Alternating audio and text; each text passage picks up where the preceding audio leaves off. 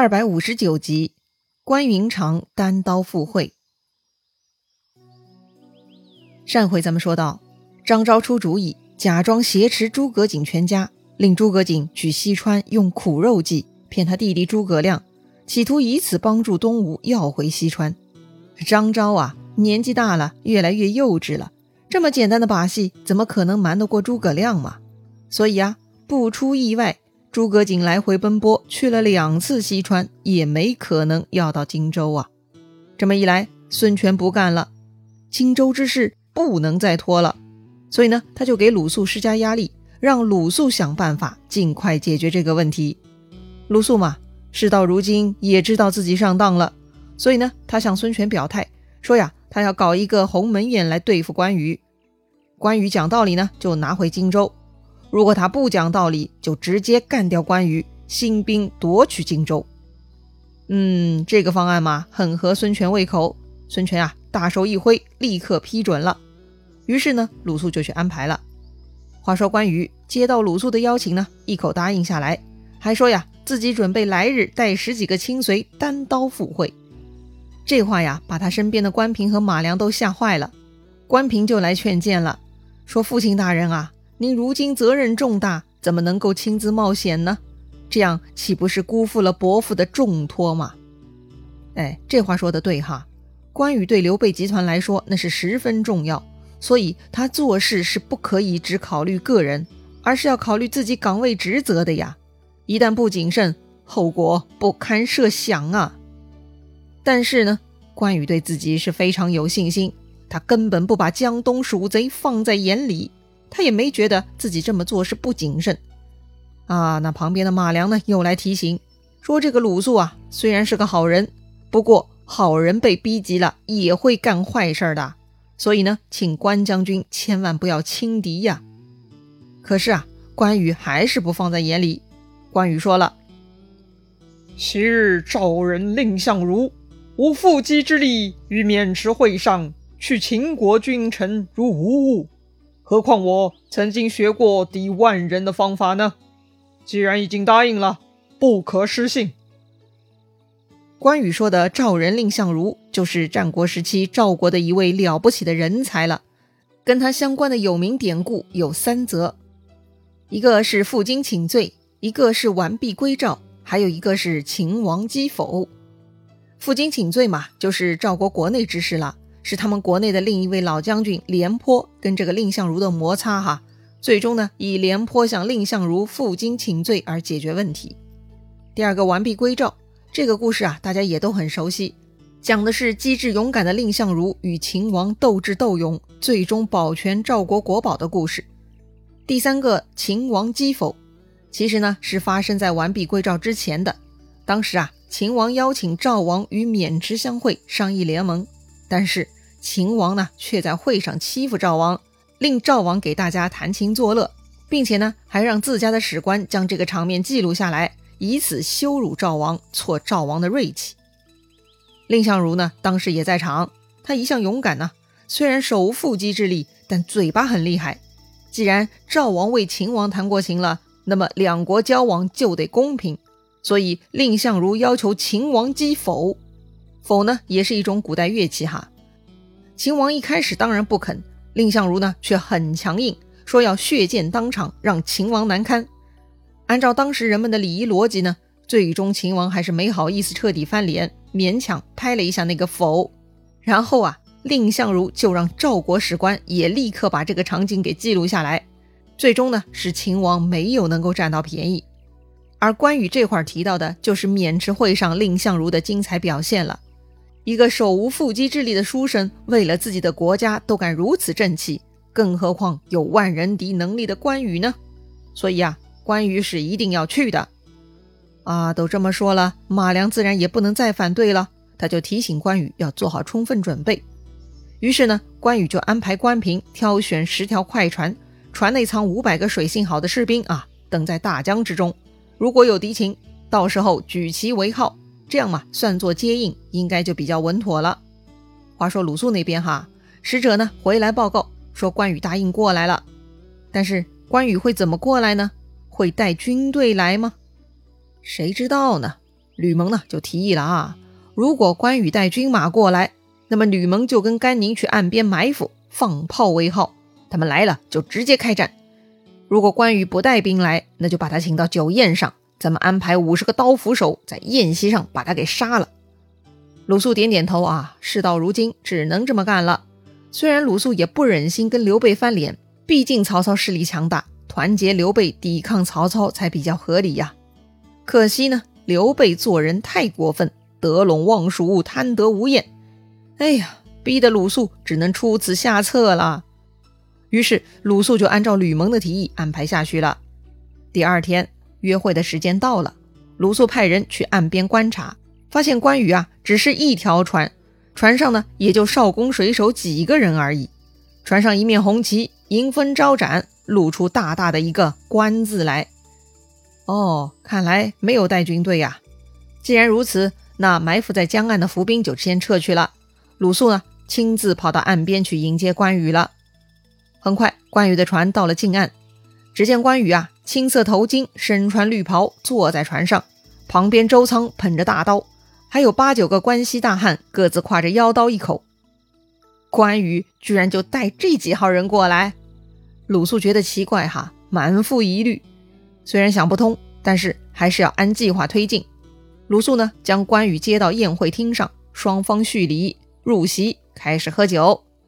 鲁肃这回啊，有些心虚，他都不敢抬头多看关羽，但关羽呢，却谈笑自若，完全是很自在的样子。接连喝了几杯。气氛缓和了一些，鲁肃呢就开口对关羽说了：“关将军啊，我这儿呢有个事儿得跟您说呀。之前您大哥让我家主公担保，说借荆州暂住，约好了取了西川就归还荆州。如今西川已经取得，可是荆州却还没归还，这样不就失信于人了吗？”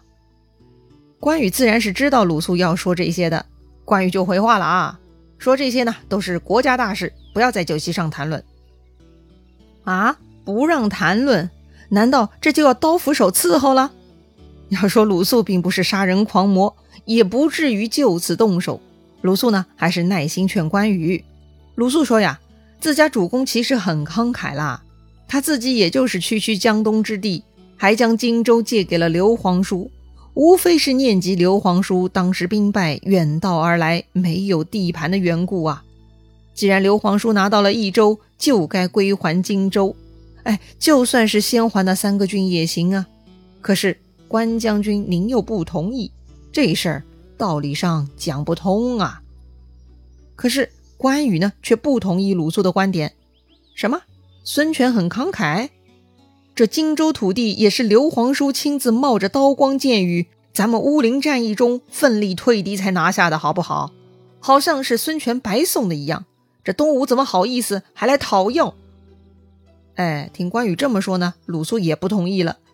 鲁肃说了，当年刘皇叔长坂大败，已经走投无路，还打算南下呢。是我家主公顾念皇叔没有容身之所，所以才暂借荆州的。如今皇叔谦德挥毫，拿了西川，又占荆州，贪而背义，要被天下人耻笑的呀！还请关将军明察。这里鲁肃提到刘备当年南下，其实嘛，那都是诸葛亮当时编的，目的就是骗鲁肃把刘备团结过去。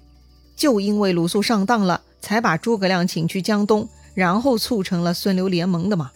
说白了，鲁肃一早就上当了。另外。鲁肃谴责刘备谦德挥好，哎，这四个字现代用的不多哈，比较复杂。谦是敷衍的衍，下面加一个心字底；德呢就是品德的德；挥呢就是上面一个隋朝的隋，下面一个人，在下面呢一个小字儿多一点哈，很复杂，比较少见的。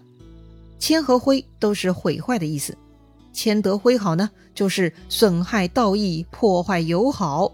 哎，也就是比较文明的，在说刘备这个家伙不要脸哈。哎呀，说到这儿呢，关羽也没得反驳了。关羽双手一推，说道：“这都是我家兄长之事，跟我说不合适。”鲁肃急了，说道：“关将军，我听说您与皇叔桃园结义，发誓同生共死。”皇叔跟您不是一样吗？您怎么好推脱呢？还没等关羽回答，下面的周仓却插嘴了：“天下土地，唯有德者居之，凭什么就该归你们东吴？”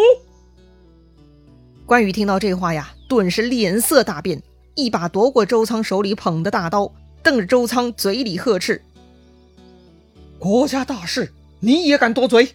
给我退下！”周仓很机灵哈，看到了关羽的眼色，立刻假装灰溜溜的离开了宴会厅，就跑到江边，拿出红旗一个招呼。远处关平率领的船队看到信号，立刻就像离弦之箭冲向江东。哎呀！这个水上接应部队厉害了哈！再说关羽，他喝退了周仓。关羽呢，走到鲁肃身边，拉着鲁肃的手，假装自己啊有点喝多了。关羽说了：“今儿个我已经喝大了，再提荆州之事，恐怕要伤到咱们的旧情了。改天呢，你派人再来荆州，咱们另做商议吧。”被关羽这么一把抓住，鲁肃顿时啊魂不附体。要命了！本想刀斧手伺候，没想到关羽先把鲁肃抓到身边当人质了。要知道，鲁肃是大都督呀，此刻坐在这里的一把手啊，谁敢贸然行动伤害鲁肃性命呢？开玩笑嘛！于是大家呢，只能任凭关羽拉着鲁肃一路拉到了江边，就连带着兵的吕蒙、甘宁也白搭，眼睁睁地看着关羽回到了自己船上。关羽上船。站在船头向鲁肃告别，而鲁肃呢，这一路啊被关羽大力拉扯，鲁肃一度觉得自己都命悬一线，要被关羽杀掉了。本来觉得自己正义凛然的荆州是可以要回来的，但被关羽这么一顿拉扯，鲁肃啊也突然意识到关羽的强大，刘备集团的强大。如今的刘备集团呢，已经不再是当年长坂大败的状态了，在这弱肉强食的战乱年代。谁的拳头大、胳膊粗，谁就有发言权。鲁肃是彻底清醒了，荆州那是要不回来了。哎呀，这个就是命啊！如果当年不团结刘备，东吴单打独斗那是很困难的。当时的荆州已经被曹操拿下，东吴不但不一定能夺下荆州，可能自己的领土也难保全。所以东吴未必能够赤壁大胜，打败曹操。而一旦团结刘备，诸葛亮呢跑出来工作了，那么荆州呢必定会被刘备霸占。所以啊，说穿了，荆州就是刘备跟孙权合作的前提，是孙权的代价呀。但是孙权不甘心啊，从前拿不下不代表将来不行。从曹操手里拿不下，那就必须从刘备手里夺回来。孙权听说鲁肃又一次失败，就准备发兵讨伐荆州了。但是啊，又出幺蛾子了。探哨来报，说曹操又带三十万大军杀过来了。哎呀，我的天哪！这三角关系真的是烦死人。每次孙权准备对付刘备，曹操呢就从后面杀过来，搞得孙权只好再度放下刘备，掉头去应付曹操。好了，这回曹操跟孙权的对战会如何呢？咱们下回再聊。